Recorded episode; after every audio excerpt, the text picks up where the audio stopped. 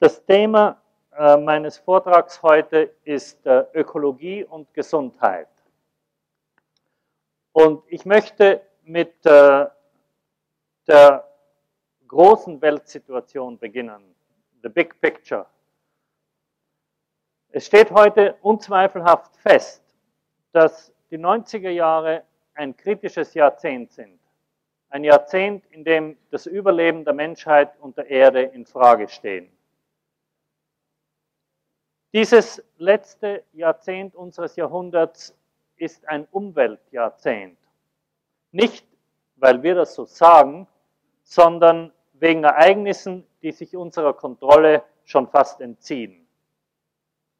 Die Sorge um die Umwelt ist heute nicht mehr eines von vielen Anliegen, sondern ist der Kontext für alles andere, für unser Leben, unseren Beruf, unsere Politik.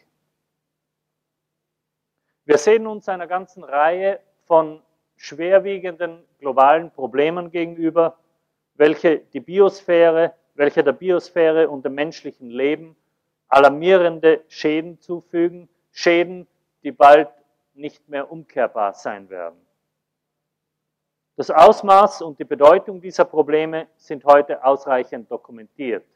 Eine der besten Dokumentationen ist der jährliche Bericht des World Watch Instituts in Washington, State of the World.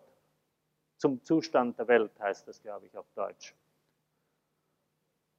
In ihrer Diagnose der ökologischen Gesundheit der Erde, wie sie es sagen, stellen diese Berichte Jahr für Jahr dieselben alarmierenden Trends fest.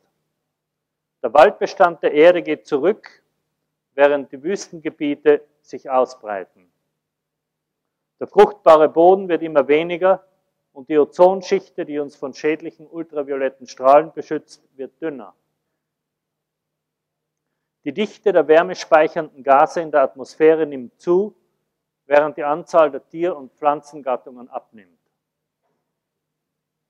Die Weltbevölkerung wächst weiterhin und die Kluft zwischen den Armen und den Reichen wird immer breiter. Bei dieser Weltlage ist es offensichtlich, dass zwischen Umwelt und Gesundheit kritische Zusammenhänge bestehen und damit auch zwischen Gesundheit und Ökologie. Doch die Verbindung zwischen Ökologie und Gesundheit ist noch viel tiefer. Und um diese tiefere Ebene geht es mir hier. Ökologie vom griechischen Oikos, Haushalt, ist die Lehre vom Erdhaushalt. Genauer gesagt ist die Ökologie die Lehre von den Beziehungen, durch die alle Lebewesen im Erdhaushalt miteinander verknüpft sind. Ökologisches Denken ist, wie Friedrich Fester sagt, vernetztes Denken. Der geeignetste theoretische Rahmen für die Ökologie ist die Theorie lebender Systeme. Und das ist die wissenschaftliche, die theoretische Formulierung, die mich als Wissenschaftler besonders interessiert. Lebende Systeme sind integrierte Ganzheiten, deren Eigenschaften nicht auf die kleinerer Teile reduziert werden können. Obwohl wir in jedem lebenden System Teile unterscheiden können, ist die Natur des Ganzen immer anders und mehr als die Summe seiner Teile. Nun, was sind diese lebenden Systeme? Beispiele gibt es in der Natur in Hülle und Fülle. Jeder Organismus, Tier, Pflanze, Mikroorganismus oder Mensch, ist ein integriertes Ganzes und somit ein lebendes System. Teile von Organismen, zum Beispiel Blätter oder Zellen, sind wiederum lebende Systeme. Wo immer wir in der Natur hinsehen, finden wir lebende Systeme in anderen lebenden Systemen eingebettet. Und dieselben Ganzheitsaspekte zeigen sich auch in Sozialsystemen, zum Beispiel einer Familie oder einer Gemeinschaft, einem Dorf. Und ebenso in Ökosystemen, in denen eine Vielzahl von Organismen in ständiger Wechselwirkung mit lebloser Materie bestehen. Alle diese natürlichen Systeme sind Ganzheiten und die Systemtheorie zeigt uns, dass sie alle dieselben Organisation, Organisationsprinzipien erkennen lassen. Nun, weil lebende Systeme einen so weiten Bereich von Phänomenen umfassen, individuelle Organismen, Sozialsysteme, Ökosysteme, bietet die Systemtheorie die ideale Sprache, um die vielen Fachdisziplinen, die heute fragmentiert und voneinander abgesondert sind, wieder zusammenzubringen. Es ist eine der großen Stärken der Systemtheorie, dass ihre Begriffe auf verschiedene Systemebenen angewendet werden können, wodurch sich oft wichtige Einsichten ergeben. Und dies trifft insbesondere für den Begriff der Gesundheit zu. Aus der Perspektive der Systemtheorie sprechen wir von individueller Gesundheit, also bezogen auf das individuelle lebende System, den Organismus, aber auch von sozialer Gesundheit, bezogen auf eine Gesellschaft, und von ökologischer Gesundheit, bezogen auf ein Ökosystem. Und diese drei Ebenen der Gesundheit sind alle voneinander abhängig. Was für den einzelnen Menschen ungesund ist, ist gewöhnlich auch ungesund für die Gesellschaft und für das beide umfassende Ökosystem. Nur ein, ein Beispiel, äh, in Kalifornien, wo ich lebe, also nicht gerade in Berkeley, äh, aber in, in, anderen kalifornischen Städten, äh, geht schon fast niemand mehr zu Fuß. Also in, in Berkeley, wir, wir fahren mit dem Fahrrad und gehen auch zu Fuß, aber, aber sagen wir ein paar Kilometer weiter in San Jose äh, gibt es Autobahnen, große Straßen, Shopping Malls, äh, die Leute fahren mit dem Auto einkaufen, fahren mit dem Auto einen Brief aufgeben und so weiter. Nun, wenn ich mein Auto benutze, um, äh, sagen wir, aufs Postamt zu fahren, statt zu gehen, in einer Situation, wo das Postamt nur ein paar hundert Meter entfernt ist vielleicht, dann ist das ungesund, individuell, denn ich mache keine Bewegung, sitze also im Auto es ist ungesund, sozial, denn ich spreche mit meinen Nachbarn nicht mehr, ich kenne meine Nachbarn überhaupt nicht mehr, ich fahre ja nur immer mit dem Auto vorbei. Und es ist natürlich ungesund für die Erde, denn ich verbrauche äh, Brennstoff und verpeste die Luft. Also ein ganz einfaches Beispiel, wie man sieht, dass diese drei Ebenen äh, zusammenhängen. Positiv ausgedrückt kann man sagen, dass die Grundprinzipien der Ökologie auch grundlegende Prinzipien der Gesundheit sind. Und diese Grundprinzipien der Ökologie und Gesundheit möchte ich jetzt kurz umreißen. Ich habe mir acht solche Prinzipien zusammengeschrieben, die ich jetzt äh, mit Ihnen äh, durchgehen möchte. Das erste Prinzip der Ökologie ist das der wechselseitigen Abhängigkeit, der Interdependenz. Ein Ökosystem ist ein dynamisches, integriertes Gewebe von lebenden und leblosen Formen. Leblose Formen wären zum Beispiel chemische Elemente, Mineralien und so weiter. Alle Mitglieder dieser Ökogemeinschaft sind in einem komplexen Netzwerk von Beziehungen miteinander verknüpft. Sie beziehen ihre wesentlichen Eigenschaften von ihren Verknüpfungen mit anderen Dingen und können ohne diese Beziehungen überhaupt nicht existieren. Und das ist vielleicht überhaupt ein Kernsatz, der uns in dieser ganzen Konferenz beschäftigen könnte. Denn wenn ich sage, dass lebende Systeme ihre wesentlichen Eigenschaften von ihren Verknüpfungen mit anderen Systemen, mit der Umwelt beziehen, dann heißt das ja nicht an, nichts anderes, als dass das Innere, das wesentliche Innere aus Verknüpfungen mit dem Äußeren kommt. Die wechselseitige Abhängigkeit jedes Lebensprozesses von anderen Lebensprozessen bestimmt die Natur der Beziehungen zwischen den einzelnen Mitgliedern eines Ökosystems und auch jene zwischen jedem Mitglied und dem gesamten System. Das Verhalten jedes Lebewesens im Ökosystem hängt vom Verhalten vieler anderer ab. Der Erfolg des ganzen Systems hängt vom Erfolg seiner einzelnen Mitglieder ab wobei der Erfolg jedes einzelnen Mitglieds wiederum vom Erfolg des Ganzen abhängt. Also immer diese Wechselbeziehung. So, diese grundlegende wechselseitige Abhängigkeit verknüpft alle lebenden Systeme innerhalb des vielschichtigen Gewebes der lebenden Natur. Die Komplexität dieses Gewebes wird dadurch noch erhöht, dass die meisten Organismen nicht nur in Öko Ökosystemen eingebettet sind, sondern auch selbst Ökosysteme sind. Sie enthalten eine Vielzahl kleinerer Organismen, welche beträchtliche Autonomie besitzen und doch in die Funktion des Ganzen eingegliedert sind. Wie Sie wissen, sind in unserem Körper eine Vielzahl von Mikroorganismen, die äh, autonom agieren, aber für das Wohl des Ganzen auch mitverantwortlich sind, bei der Verdauung zum Beispiel und vielen anderen Prozessen. Nun, was bedeutet dies jetzt für Gesundheit? Wegen der grundlegenden wechselseitigen Abhängigkeit aller Lebewesen kann es keine von der Umwelt unabhängige absolute Ebene der Gesundheit geben.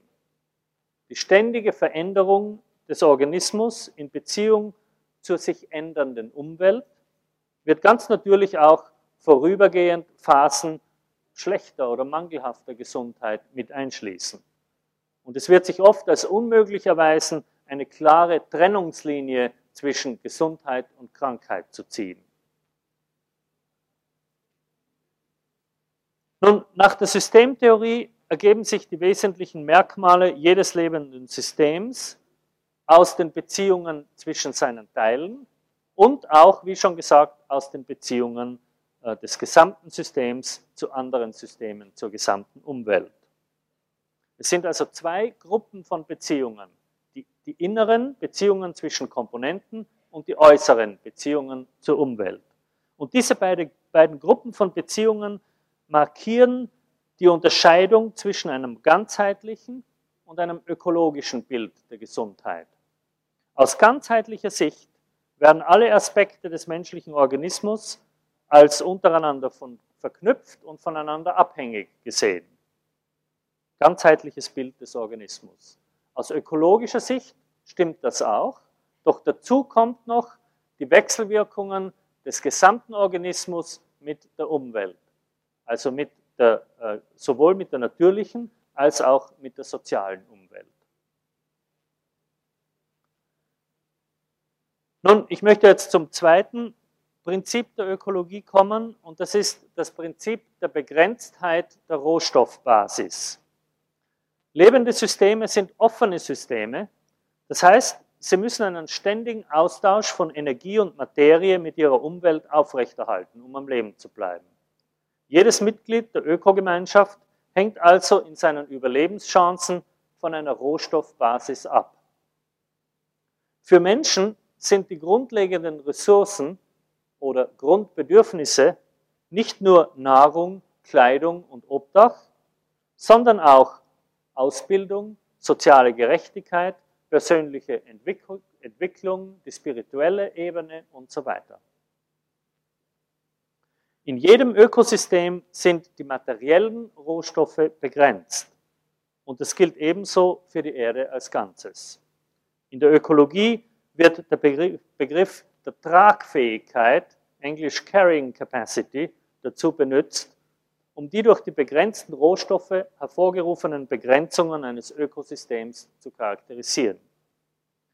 Für jede Tier- und Pflanzenart ist die Tragfähigkeit des Ökosystems gegeben durch die maximale Anzahl von Individuen dieser Art, welche vom Ökosystem aufgrund der vorhandenen Rohstoffe äh, auf unbegrenzte Zeit hin erhalten werden. Nun, für die Menschheit ist dieser Begriff der ökologischen Tragfähigkeit nicht so eindeutig wie bei den Tieren und Pflanzen, da ja die Umweltbelastung verschiedener Gesellschafts- und Kulturformen wegen ihres unterschiedlichen Güterkonsums, Energieverbrauchs und wegen ihrer unterschiedlichen Technologien enorm schwankt. So entsprechen zum Beispiel die Ressourcen, die von einem Menschen in Nordamerika beansprucht werden, denen von 35 Indern oder von 140 Bangladeschis. Die Politik ist das Wertsystem, welches die Verteilung der Ressourcen bestimmt. Und die Volkswirtschaft ist ein Bündel von Regeln, welche dieses Wertsystem in sich verkörpern. und da nun jeder Mangel an grundlegenden Ressourcen oder Grundbedürfnissen die menschliche Gesundheit beeinflusst, ist jede Wirtschafts- und Sozialpolitik ganz klar auch Gesundheitspolitik.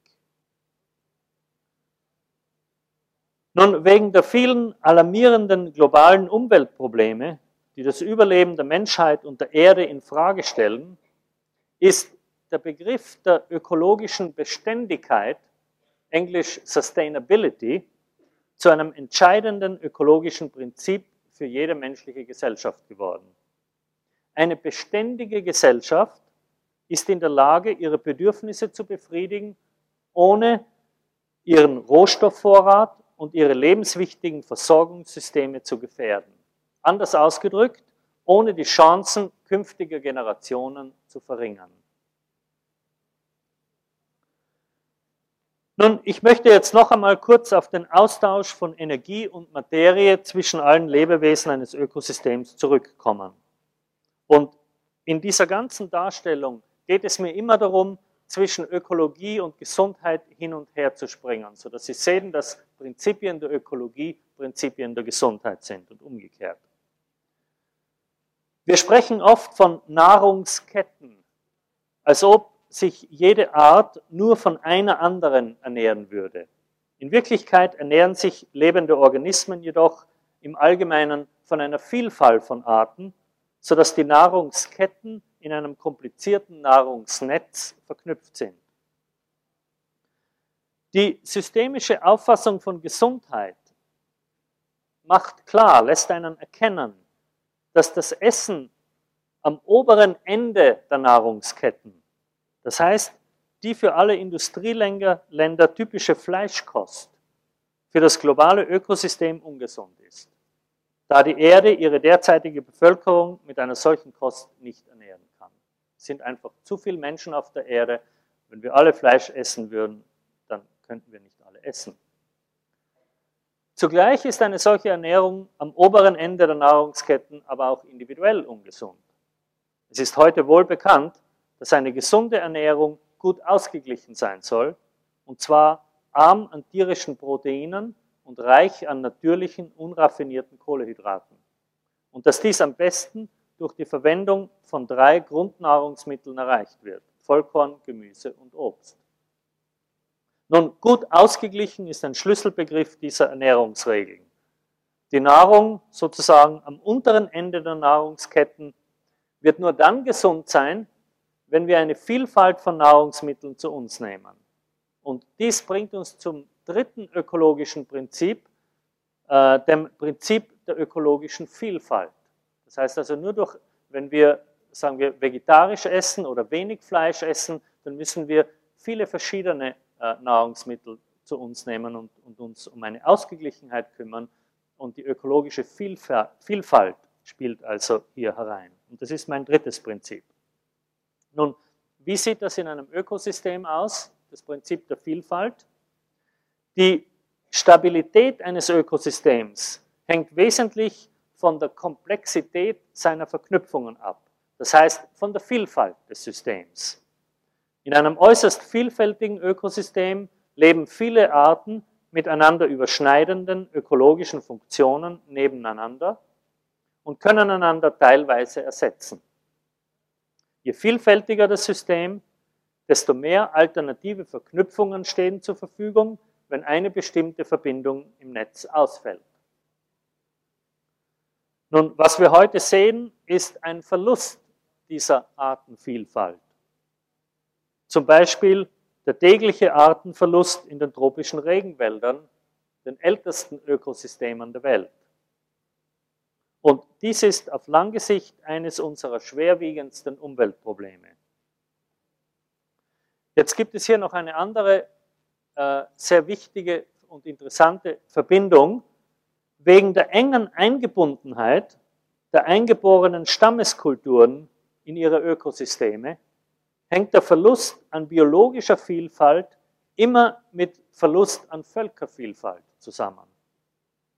Das heißt also, was wir sehen, ist eine fortlaufende Ausrottung nicht nur von Tier- und Pflanzenarten, sondern auch von Stammeskulturen. Wir vernichten also unsere biologische und kulturellen Schätze. Und diese Vernichtung hängt natürlich mit einer ganzen Reihe von fehlorientierten Wirtschaftsstrategien zusammen. Einem fanatischen Streben nach uneingeschränktem Wirtschaftswachstum, gemessen durch das Wachstum des Bruttosozialprodukts, fehlgerichtete Entwicklungsvorstellungen, der Zusammenschluss der globalen Märkte und die Versuche der multinationalen Konzerne, neue Regeln für den Welthandel aufzustellen in diesen GATT-Verhandlungen, Regeln, welche Jahre von Umweltschutz untergraben würden. Nun lassen Sie mich zum nächsten, zum vierten Prinzip kommen. Es ist das, das Prinzip der ökologischen Kreisläufe. Wie alle lebenden Systeme sind Ökosysteme selbstregulierend.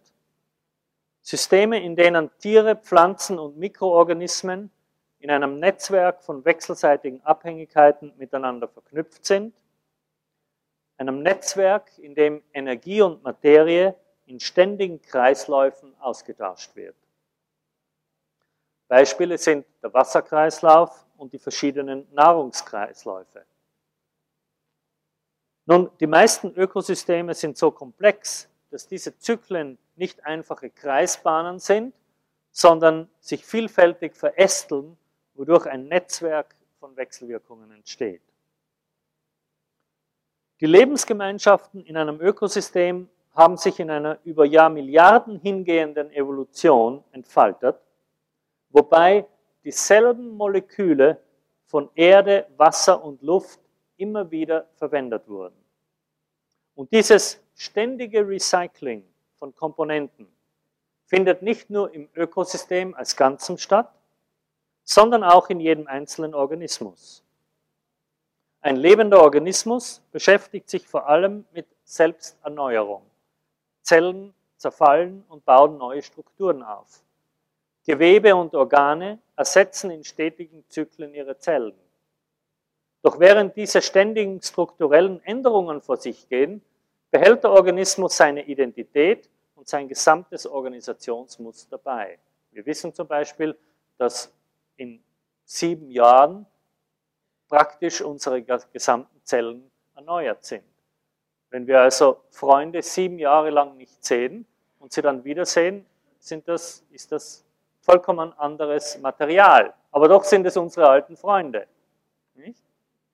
Also strukturelle Änderung, aber der Pattern, das Muster ist das gleiche.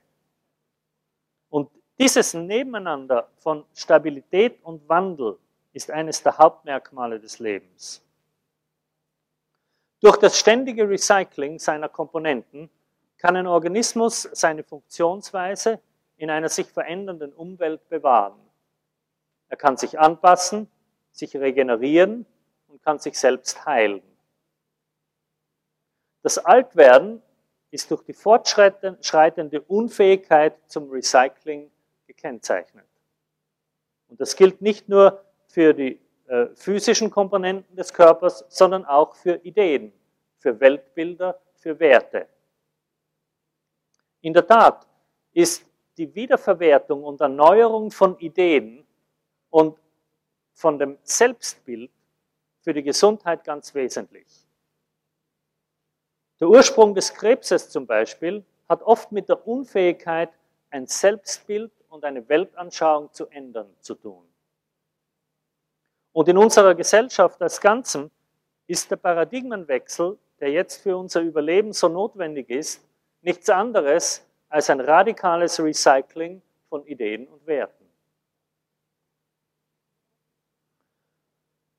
Nun komme ich zum Prinzip Nummer 5, dem Prinzip, das mit Sonnenenergie zu tun hat. Sonnenenergie treibt alle diesen, diese ökologischen Kreisläufe. Und der gesamte Energiefluss in Ökosystemen kommt letztlich von der Sonne.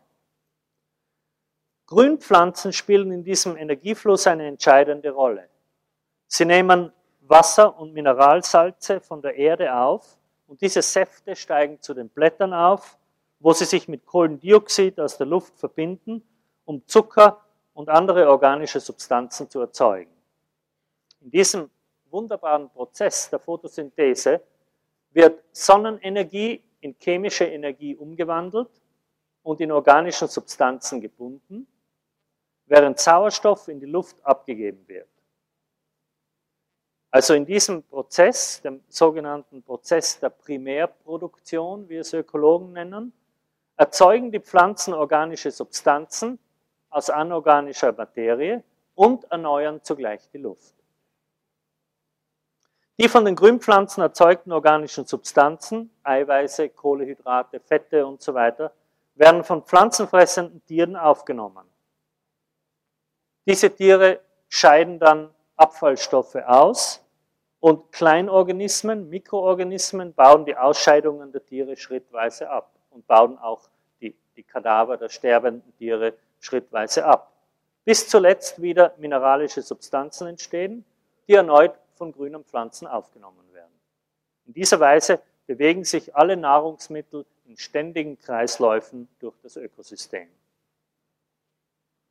Nun, die Tatsache, dass der gesamte Energiefluss des Ökosystems von Sonnenenergie aufrechterhalten wird, enthält eine wichtige Lektion. Sonnenenergie in ihren vielfältigen Formen, also im menschlichen Bereich, Sonnenlicht für Solarheizung und photovoltaische Elektrizität, Wind- und Wasserkraft, Biomasse und so weiter, das alles sind ja Formen der Sonnenenergie. Diese Energie ist die einzige Energieform, die erneuerbar, wirtschaftlich, leistungsfähig und umweltfreundlich ist. Durch Missachtung dieses wichtigen Prinzips der Ökologie gefährden unsere führenden Politiker und Unternehmer immer wieder die Gesundheit und das Wohl von Millionen in allen Teilen der Welt. Denken wir nur an den letzten Krieg im Persischen Golf, der Hunderttausenden das Leben kostete, Millionen in Armut stürzte und beispiellose Umweltkatastrophen verursachte. Dieser Krieg hatte seine Wurzeln zum Großteil in der fehlgerichteten Energiepolitik der Reagan- und Bush-Regierungen.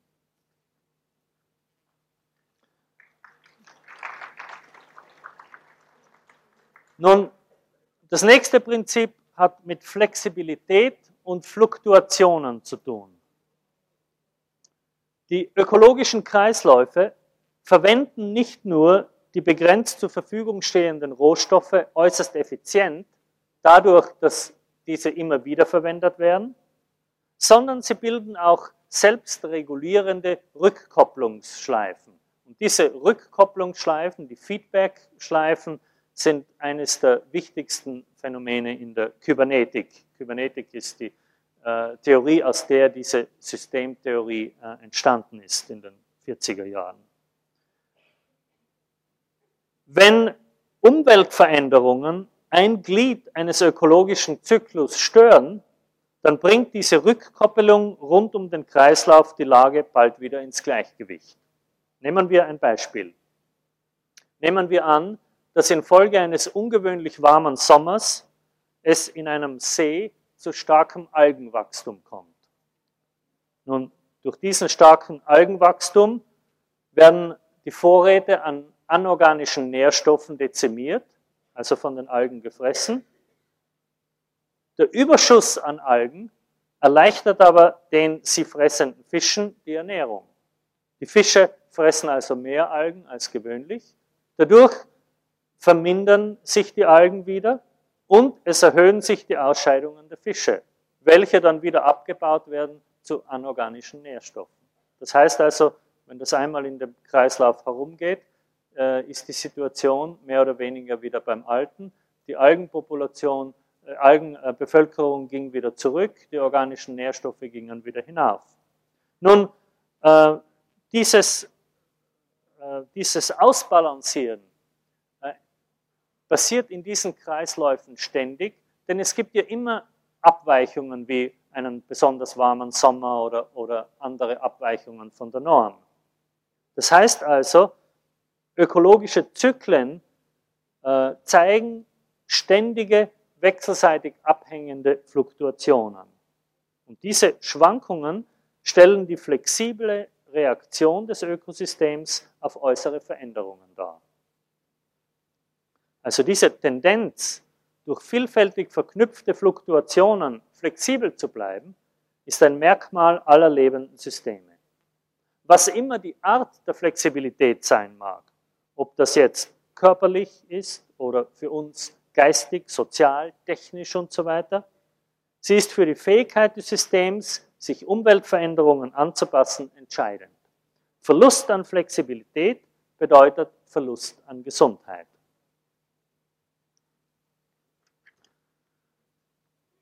Nun, dieses Bild der lebenden Systeme als bestehend aus ständigen Schwankungen, ständigen Fluktuationen, legt den Begriff des dynamischen Gleichgewichts als zentralen Begriff zur Definition der Gesundheit nahe. Und das Wort dynamisch ist hier entscheidend. Es handelt sich nicht um ein statisches, rigides Gleichgewicht, sondern um ein flexibles Fluktuationsmuster. Gesundheit wäre dann ein Gefühl des Wohlbefindens als Folge eines dynamischen Gleichgewichts zwischen den verschiedenen Aspekten des Organismus sowie zwischen dem Organismus und seiner natürlichen und sozialen Umwelt.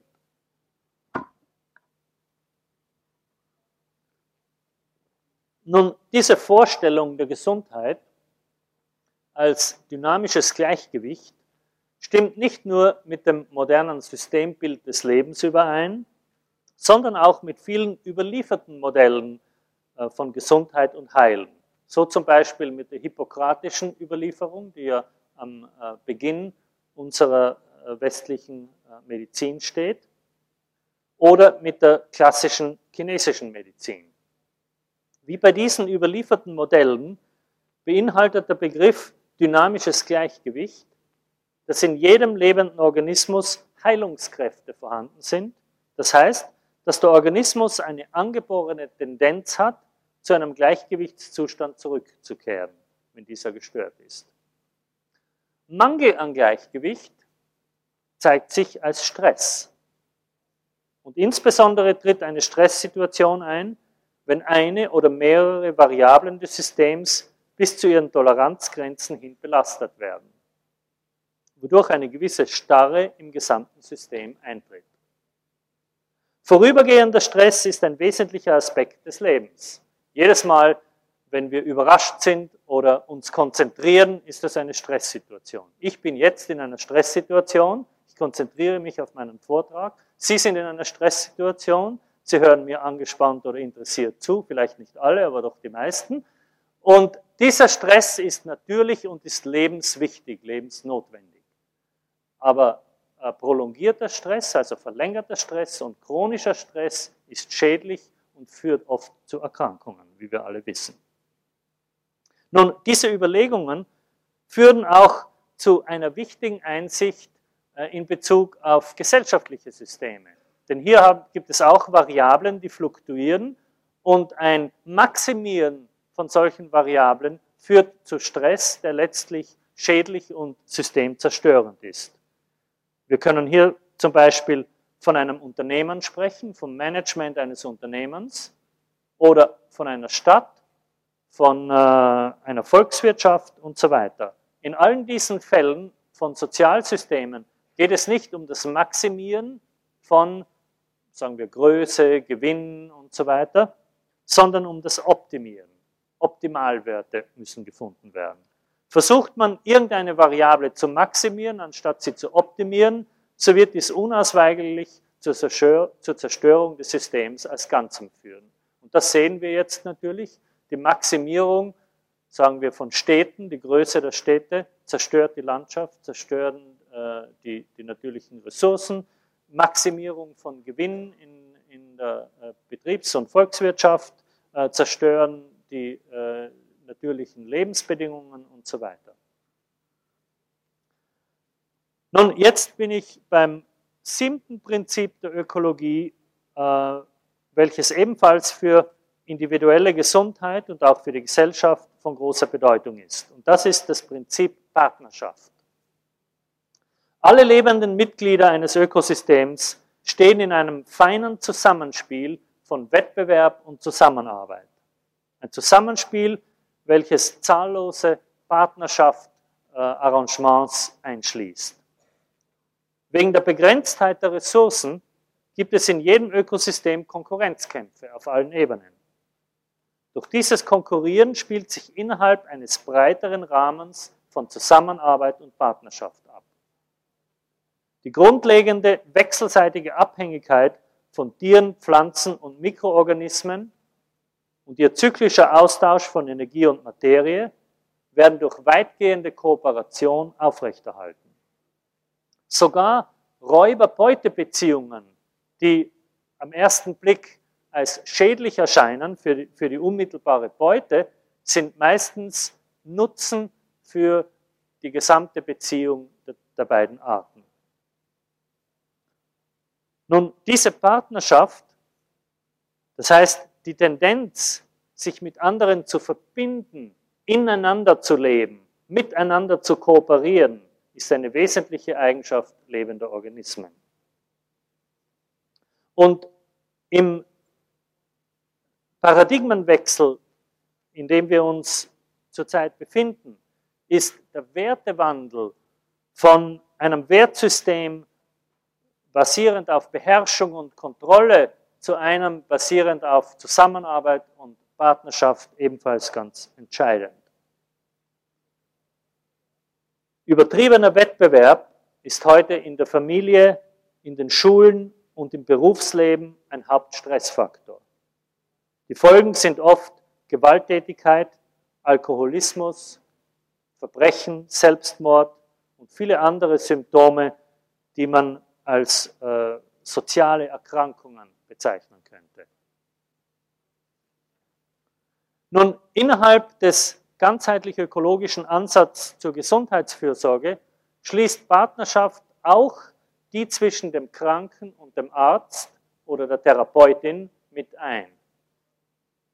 Der erste und wichtigste Schritt jeder Therapie besteht darin, dem Patienten so weit wie möglich Art und Umfang des inneren Ungleichgewichts bewusst zu machen. Allein schon die Erkenntnis, dass es diesen Zusammenhang gibt, also die Erkenntnis dieses Gewebes von untereinander verknüpften Einflüssen, die zur Störung führen, diese Erkenntnis allein wirkt in hohem Maße therapeutisch, da sie Besorgnis vermindert, Hoffnung und Selbstvertrauen steigert und so die Selbstheilung in Gang bringt. Nun, ein solcher Therapieansatz erfordert eine sorgfältige Untersuchung der Probleme und Stressfaktoren des Patienten. Und diese wird am erfolgreichsten sein, wenn sie im Geist der Zusammenarbeit zwischen Patient und Therapeutin unternommen wird. Der ganze Prozess ist natürlich ein Lernprozess, in welchem der Doktor entsprechend der lateinischen Wurzel dieses Worts der Lehrer ist. Und wie alles Lernen ist auch dieses Lernen seinem Wesen nach ein kooperativer Vorgang. Nun, wenn wir weiter blicken, weiter auf weitere Systeme, auf äh, Nationen und auf die Menschheit als Ganzen, dann sehen wir, dass Partnerschaft natürlich auch für internationale Beziehungen grundlegend ist.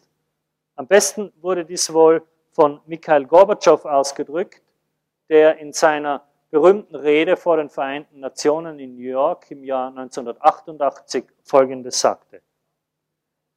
Der Gebrauch oder die Androhung von Gewalt kann und darf nicht mehr ein Instrument der Außenpolitik sein. Dies ist die erste und wichtigste Komponente einer gewaltfreien Welt als ein Ideal. Wir sprechen hier von Zusammenarbeit, genauer gesagt von gemeinsamer Gestaltung und gemeinsamer Entwicklung. Wir müssen eine neue Welt schaffen und wir müssen es zusammen tun. Also Partnerschaft im, äh, äh auf dem Gebiet der Beziehungen zwischen Nationen. Und das bringt mich zu einem interessanten Vergleich zwischen Gesundheit und Frieden, einem, einem jener Vergleiche zwischen Systemebenen, die äh, einem oft äh, neue Einsichten bringen und die für das Systemdenken so typisch sind. Ich vergleiche also den Gesundheitszustand einer einzelnen Person mit dem Friedenszustand in einer Gemeinschaft. zum Beispiel einer Nation.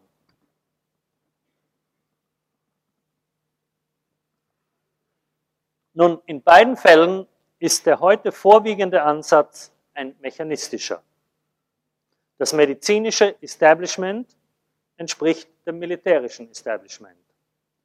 Der medizinische Eingriff dem militärischen Eingriff und der medizinisch-pharmazeutische Komplex dem militärisch-industriellen Komplex. Diese Parallelen könnte man noch ganz im Detail weiter ausführen. In beiden Fällen werden jetzt aber auch Alternativen entwickelt. Wissenschaftler, Philosophen und Therapeuten entwickeln ein Systembild der Gesundheit, während Militärstrategen, meistens leider erst im Ruhestand, und zum Teil auch Politiker und Politikerinnen ein entsprechendes Systembild des Friedens ausarbeiten. Der Kernbegriff des Systembilds der Gesundheit, wie Sie sich äh, sicher erinnern können, ist der Begriff des dynamischen Gleichgewichts. Gesundheit, wie schon gesagt, ist ein Gefühl des Wohlbefindens als Ergebnis eines dynamischen Gleichgewichts. Das natürliche Gleichgewicht lebender Organismen betrifft insbesondere auch das Gleichgewicht zwischen Selbstbehauptung und Integration. Um gesund zu sein, müssen alle Lebewesen ihre individuelle Autonomie bewahren, doch zugleich müssen sie sich in größere Systeme integrieren. Ebenso sind Gesundheit und dynamisches Gleichgewicht von Sozialsystemen eine notwendige Voraussetzung für wahren Frieden.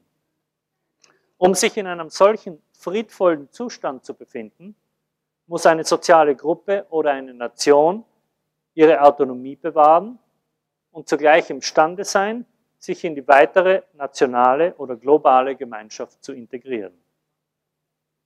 Mangel an Gleichgewicht, wie wir gesehen haben, zeigt sich als Stress.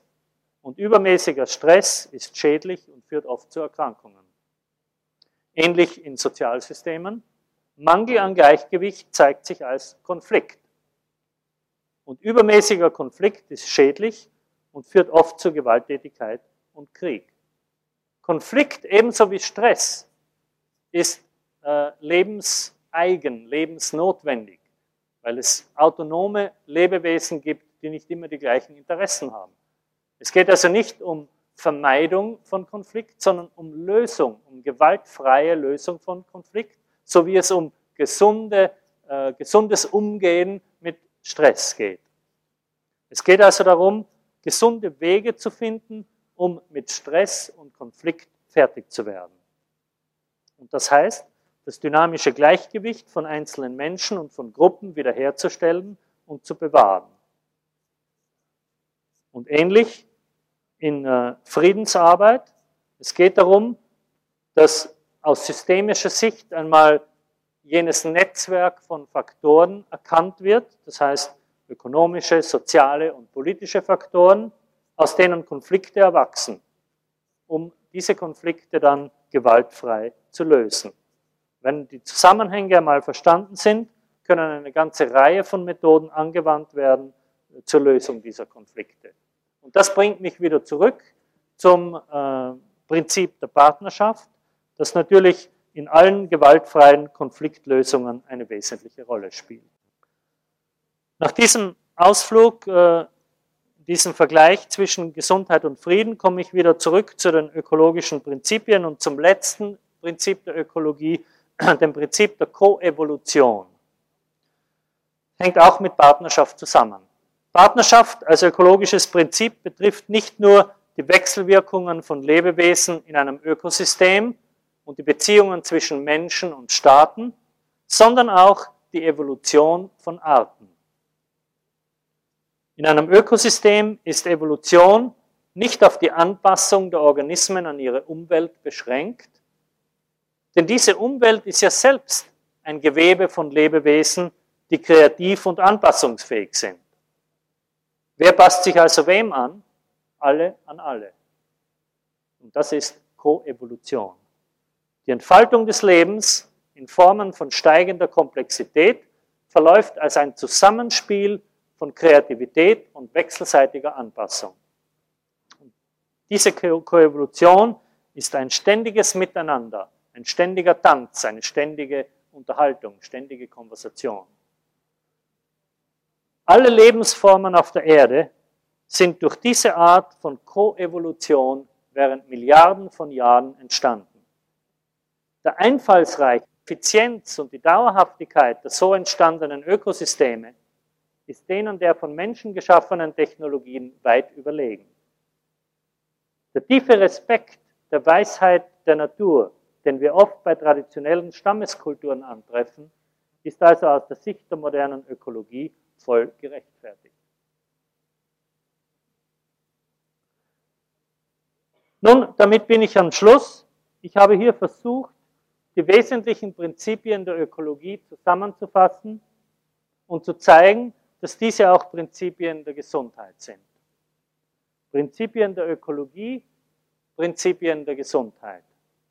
Während dieses Jahrzehnts, in dem wir auf das neue Jahrtausend zugehen, wird das weitere Überleben der Menschen davon abhängen, ob wir imstande sind, diese Prinzipien zu verstehen und dementsprechend zu leben. Ich danke Ihnen fürs Zuhören.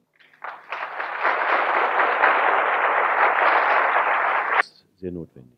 Also ich, äh, ich habe diese, diesen Vortrag äh, speziell für, dieses, für diese Konferenz zusammengestellt und äh, wäre über Feedback sehr froh, entweder äh, jetzt oder auch im Workshop morgen, denn es ist immer schwer, äh, das äh, wirklich auszubalancieren, wie dicht man sprechen soll, wie viele Beispiele man sprechen soll. Ich bin an und für sich ein Mensch, der es gern sehr konzentriert und dicht hat, aber ich hoffe, es war nicht zu konzentriert und dicht. Wir haben jetzt noch Zeit für Fragen und äh, ich bitte Sie um Wortmeldungen. Und ich bitte Sie dann auch laut zu sprechen.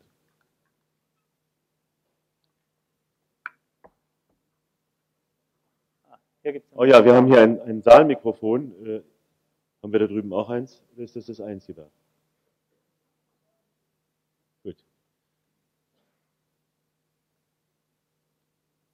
Und das, das funktioniert hier drüben?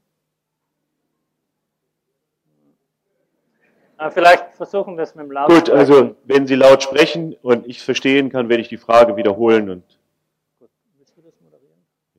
Ja, bitte.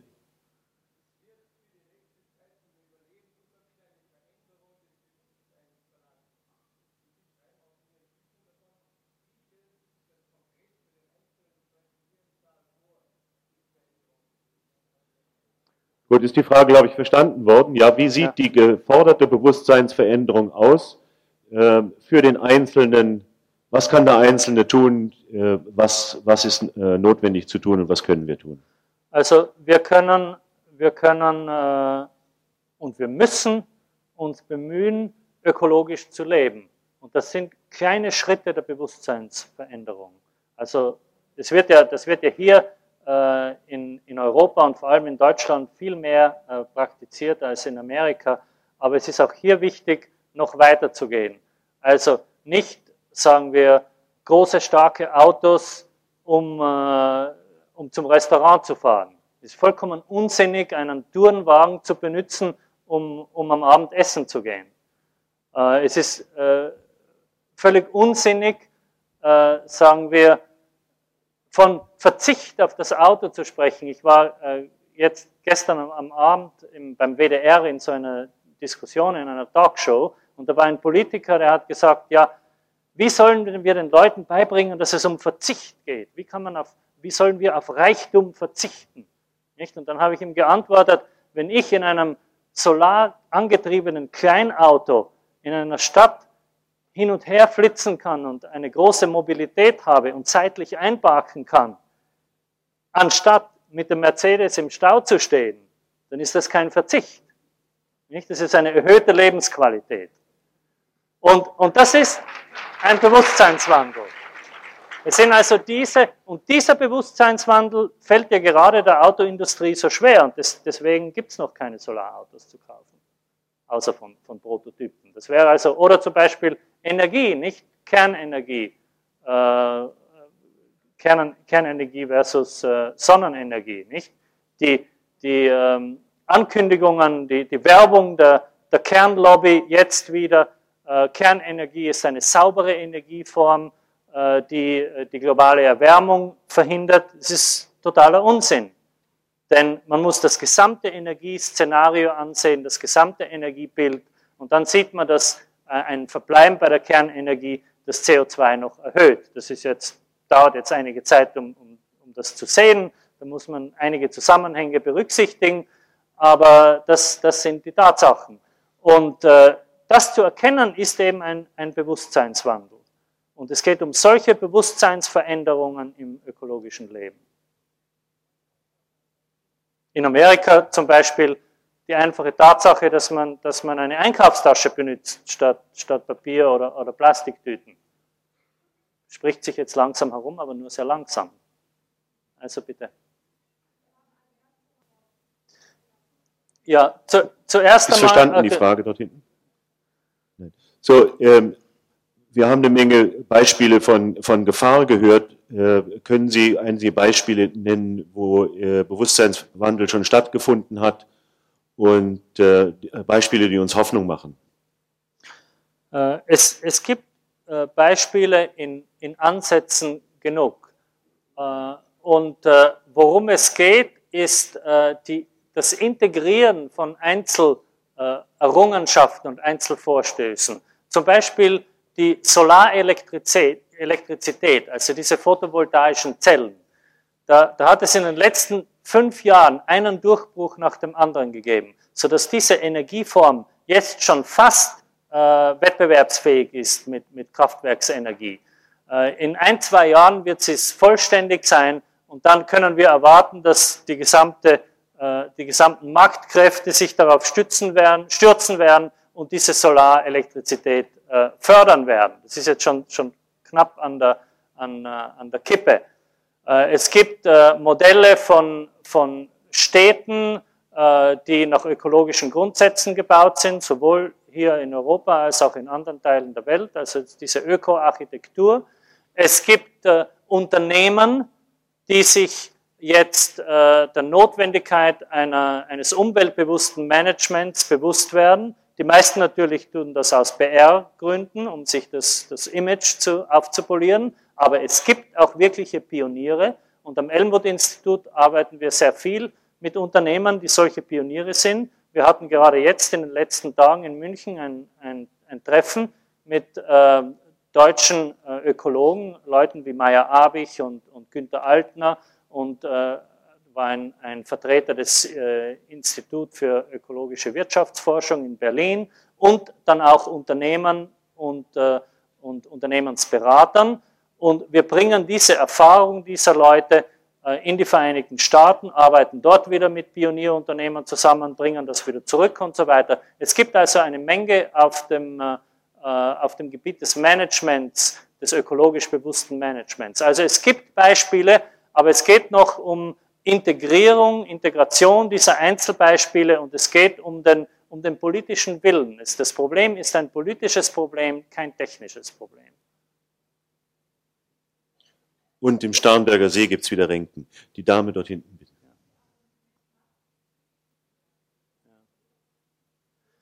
Also im, äh, in dem, in dem Buch, das ich mit... Also die Frage ist, wie kann man äh, mit Menschen äh, umgehen, die so machtbesessen sind und so machtsüchtig und in diesem Machtwettbewerb verstrickt.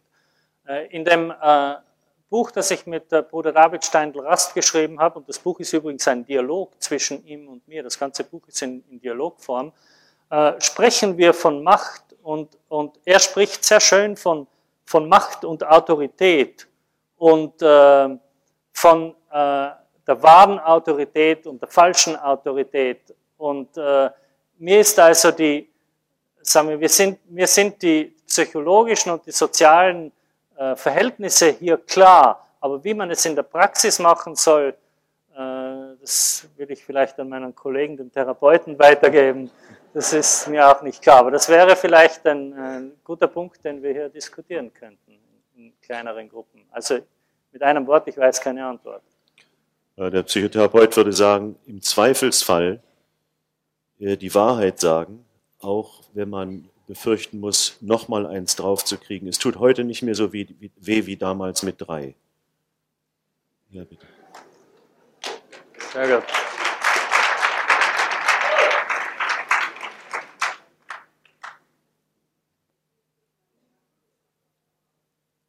Also Umgang mit Macht durch das Neugierigmachen. Gibt es noch andere Vorschläge ja, vielleicht zu dem Thema? Ich fand das ein sehr schönes Beispiel. Ja. Ähm, die Ermutigung durchs Vorbild, ja, indem sie selber einfach das tun, was sie für ja. richtig halten und das macht dann Schule. Vielen Dank.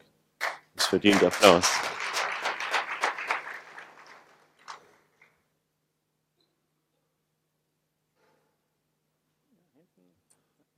Ja, wenn wir die, äh, die, äh, den Aspekt Gleichgewicht betrachten, wie welcher Faktor spielt die hohe Anzahl an Menschen auf der Erde, ja. kriegen wir das Dinosaurierphänomen. Das, äh, das Bevölkerungsproblem, das Weltbevölkerungsproblem, äh, ist eines der schwerwiegendsten Probleme heute. Und es ist so schwierig oder scheinbar so schwierig, dass äh, auch äh, Ökologen und Umweltschützer und Friedensbewegte davor zurückschrecken und nur sagen, ja, Bevölkerung ist natürlich ein großes Problem, aber es wirklich sich nicht trauen, das wirklich anzugehen. Und wir haben daher äh, am Elmwood-Institut eines unserer größten Projekte im letzten Jahr unternommen, und zwar Experten über Bevölkerungswachstum, aber auch soziale äh, Umstände, über, über ökonomische Wirtschaftsfragen und so weiter aus der ganzen Welt zusammenzubringen. Wir hatten Glück, denn, denn dieses Projekt war sehr, sehr hoch dotiert und wir hatten vor etwa einem Monat ein Symposium in San Francisco von ähm, etwa 15 Leuten, äh, ungefähr halb so viele Männer wie Frauen, die zwei Tage zusammensaßen und wir bereiteten das sehr gut vor. Das heißt, es bekamen alle äh, die Bitte, äh, solche Positionspapiere zu schreiben. Die wurden dann unter allen ausgetauscht, sodass als die Leute dann kamen, wussten sie schon von den anderen, was die Hauptaussagen waren. Und es war wirklich eine unglaublich fruchtbare Diskussion. Äh, ich möchte morgen in dem Workshop näher darüber sprechen und vielleicht nur zwei Faktoren äh, herausstreichen. Äh, erstens, und das sind beides Faktoren, die, glaube ich, nicht allgemein bekannt sind. Erstens, das Bevölkerungsproblem ist deswegen ein Problem, weil diese vielen Menschen die Umwelt belasten. Das ist das Hauptproblem. Die Erde kann sie nicht mehr tragen, die Tragfähigkeit der Erde reicht nicht mehr aus. Umweltbelastung hängt aber nicht nur von der Bevölkerungsanzahl ab, es hängt auch vom Konsum ab, also wie, viele, äh, wie viel äh, ein, äh, eine Person konsumiert und es hängt auch von den Technologien ab, die verwendet werden. Da gibt es eine, eine Formel, die also in, unter diesen Kreisen als, als die Ehrlich-Formel bekannt ist. Der Mr. Ehrlich hat die schon vor Jahren aufgestellt, Paul Ehrlich. Und die heißt also Umweltbelastung gleich Bevölkerungszahl mal Appetit mal Technologie. Das heißt also, dass der radikalste Schritt, um, das, um die Umweltbelastung zu verringern, ist nicht die Bevölkerung in Indien oder Afrika zu verringern, wie es immer geglaubt wird, sondern hier in, in, in Europa, Nordamerika, in der nördlichen industrialisierten Welt. Denn wie ich schon im Vortrag sagte, äh, ein, also ein Europäer entspricht nicht, sagen wir, 30 oder 40 Indern, sondern nur 20, weil wir halb so viel konsumieren als, als Amerikaner, aber immerhin auch noch ganz schön viel. Und, und dieses äh, ist also ein, ein interessantes und wichtiges Ergebnis. Das Bevölkerungsproblem ist also nicht vor allem ein dritte Weltproblem. Das zweite Ergebnis war, dass natürlich trotz allem ist es wichtig, die Bevölkerung zu verringern, in allen Ländern, trotz allem. Und hier fragen wir uns nun, wie soll das geschehen? Und der eindeutige Konsens dieses Symposiums war, dass Bevölkerungskontrolle nicht funktioniert. Es ist also nicht möglich, die Bevölkerung zu kontrollieren, denn es handelt sich hier um lebende Systeme, die man nur beeinflussen kann und nicht kontrollieren kann. Genauso wie der Arzt den Patienten nicht gesund machen kann durch Kontrolle und Beherrschung, sondern das Umfeld schafft, in dem die Heilung dann stattfindet. Ebenso müssen wir das Umfeld schaffen, in dem Bevölkerungsstabilisierung Rückgang stattfinden. Und dieses Umfeld ist ein Umfeld von sozialer Gerechtigkeit und Gleichberechtigung der Frauen. Das, das sind die Haupt zwei Punkte. Und es, es war also, es war eindrucksvoll zu sehen in diesem Symposium, dass es hier überhaupt keine Diskussion gab. Das ist also heute unter den Leuten, die sich wirklich mit der Frage beschäftigen, eindeutig bekannt. Da gibt es also Statistiken, Grafiken und so weiter. Und morgen erzähle ich dann vielleicht noch mehr im, im Workshop. Gut, die Dame vor der vorgehenden Sprecherin. so, wie verträgt sich das, was Sie für über die Ausrottung von Kulturen gesagt haben, mit der Beobachtung, dass mehr und mehr Kulturen sich wieder auf ihre alten Werte besinnen? Ich, ich, äh, ich verstehe das nicht, muss ich sagen. Was, was ist der Gegensatz? Was sehen Sie als Gegensatz?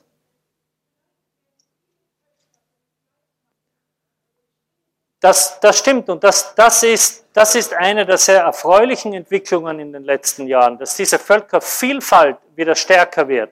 Ich sprach von, sagen wir, Ausrottung von Indianer, Indianerstämmen im, im amazonischen Regenwald, äh, Ausrottung von Indianerstämmen in, in Nordamerika. Und es gibt also viele traditionelle, traditionelle Stammeskulturen, die nur mehr sehr klein sind und, und mit dem Aussterben bedroht sind.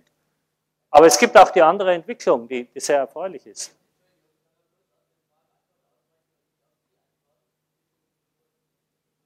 Ja, sicher. Würden Sie aufstehen, dass Sie sie sehen können? Können Sie lauter sprechen, dass Sie es wirklich verstehen kann?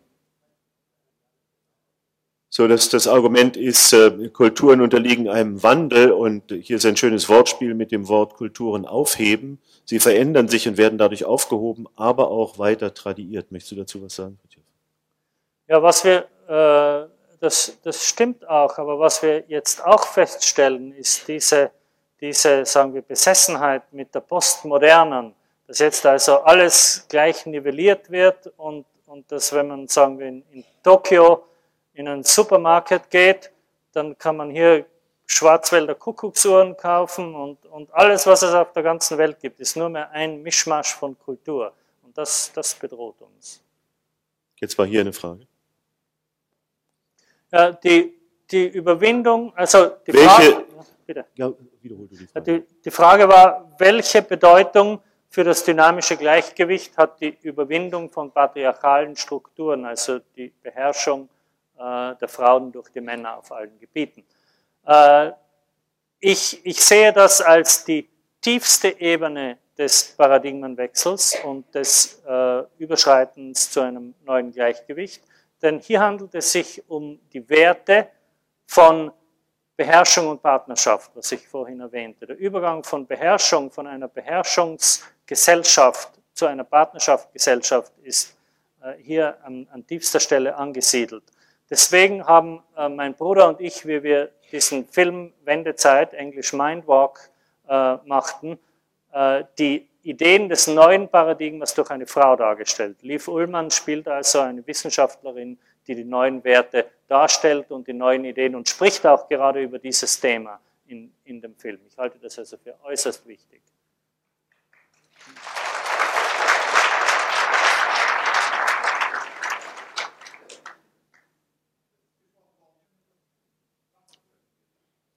Was können wir tun, um unseren Kindern äh, beizubringen, in Gleichgewicht und Gesundheit zu leben? Das Erste, was wir tun können, ist natürlich das Beispiel, dass wir selbst dieses Leben unseren Kindern vorleben.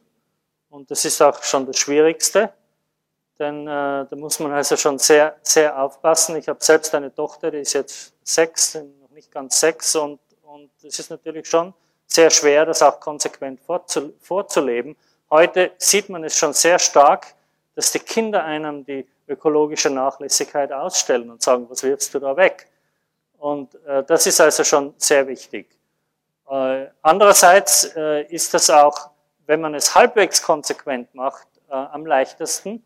Äh, meine Tochter ist zum Beispiel immer mit Recycling aufgewachsen. Die hat das Wort Recycling gekannt, wie sie eineinhalb oder zwei war.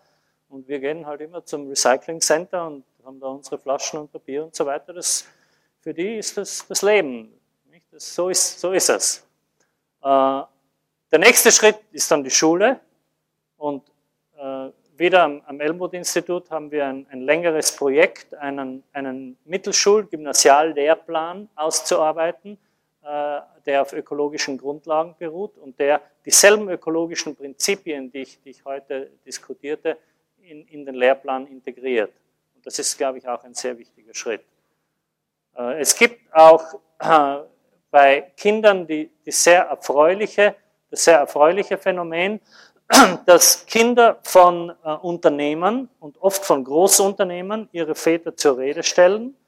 Und äh, ich habe gemerkt, dass gerade bei diesen Unternehmen, die sich jetzt radikal ökologisch ändern, also nicht nur, sagen wir, PR-Arbeit, sondern die sich wirklich radikal ändern, dass da oft die Kinder dahinter stecken. Ich kann mich erinnern, ich war bei so einem Seminar vor etwa einem Jahr mit einem österreichischen Unternehmer, und den habe ich gefragt, warum haben Sie das gemacht in Ihrem Unternehmen? Der hat wirklich ganz bemerkenswerte Sachen unternommen. Und er hat gesagt, ja, meine Tochter ist jetzt 18 und ich wollte ihr ein Auto kaufen. Und sie hat gesagt, nein, ich fahre nicht mit dem Auto, das ist unökologisch. Kauf mir ein Pferd, hat sie gesagt.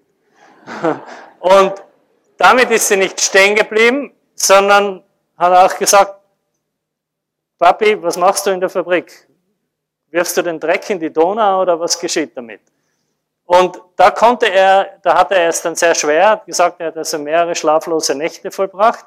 Denn äh, wenn eine Umweltbewegung kommt und ihn zur Rede stellt, da kann er sagen, Konjunktur, Sachzwänge, äh, Gewerkschaft und so weiter und, und, und. Aber wenn seine Tochter das beim Abendessen sagt, kann er das nicht sagen. Da muss er sich stellen. Und das ist also eine weitere sehr wichtige, sagen wir politisch ein wichtiger Aspekt, warum wir äh, mit Kindern arbeiten sollen ich gebe Ihnen also vollkommen recht. Das ist ganz, ganz wichtig. Jetzt da drüben eine Frage. Ja.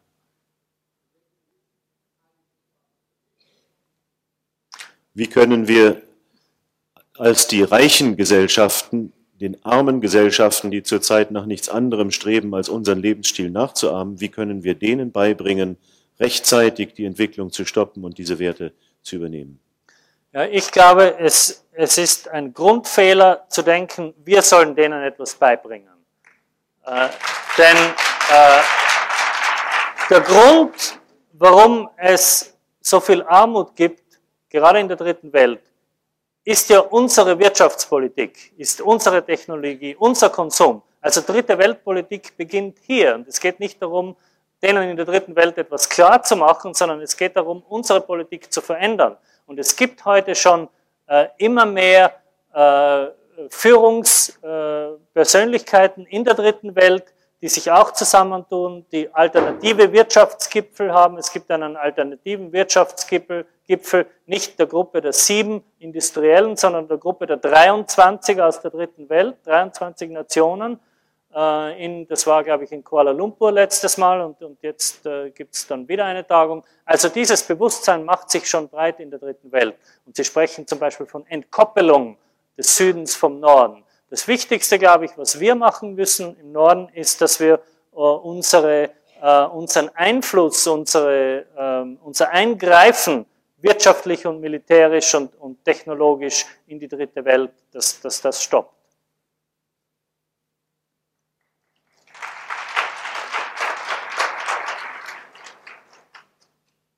Wenn wir sehen, was Helmut Kohl sagt, wenn er aus Brasilien zurückkommt. Ja, bitte.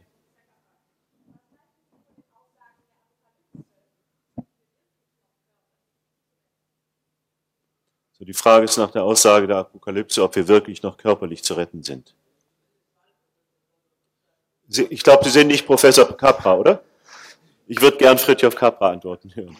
Kleinen Moment. Also ich ich muss sagen, ich mache mir über, über apokalyptische Visionen äh, nicht viel Gedanken, denn ähm, die Furcht würde mich dann lähmen und ich bin lieber mit all meinen Energien dabei, etwas zu verändern, als über Apokalypse nachzudenken.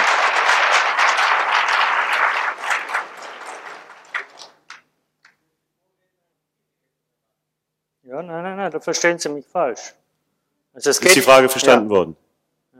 Es geht immer noch um den, um den gleichen Paradigmenwechsel. Äh, und ich spreche in verschiedenen Vorträgen und in verschiedenen Situationen von verschiedenen Aspekten. Die Frage vorhin war, da habe ich praktische Beispiele des, des täglichen Lebens gebracht. Aber der, der Wandel der, der, Gedankenansätze und der Werte ist natürlich viel tiefer. Und im Vortrag habe ich versucht, einige Prinzipien dieses äh, Wandels äh, zu diskutieren. Und in meinen Büchern findet man äh, eine ganze Menge von Denkansätzen und es, es geht immer noch darin.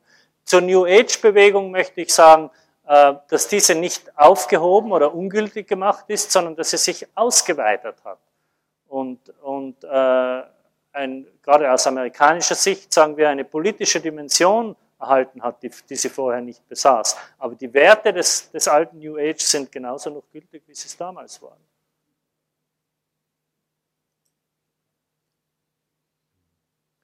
Ist noch eine Frage? Hier bitte, hier.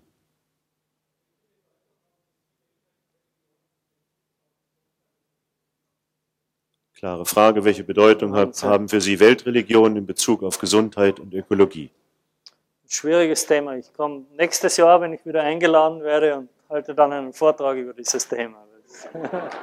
Vielen Dank. So.